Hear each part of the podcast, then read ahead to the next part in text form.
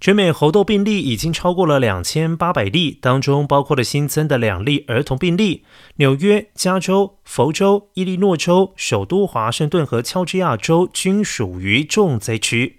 为了遏制情况恶化，白宫防疫统筹专员贾哈表示，拜登政府正在考虑颁布公共卫生紧急状态。有专家担心，猴痘将会广为传播，甚至会像淋病、疱疹、艾滋病一样，成为本土流行的最新性病。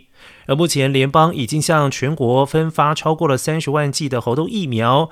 FDA 也正在授权制造商巴伐利亚北欧把储存在丹麦工厂的七十八点六万剂疫苗运往美国，部分批次将于本周和下周送抵。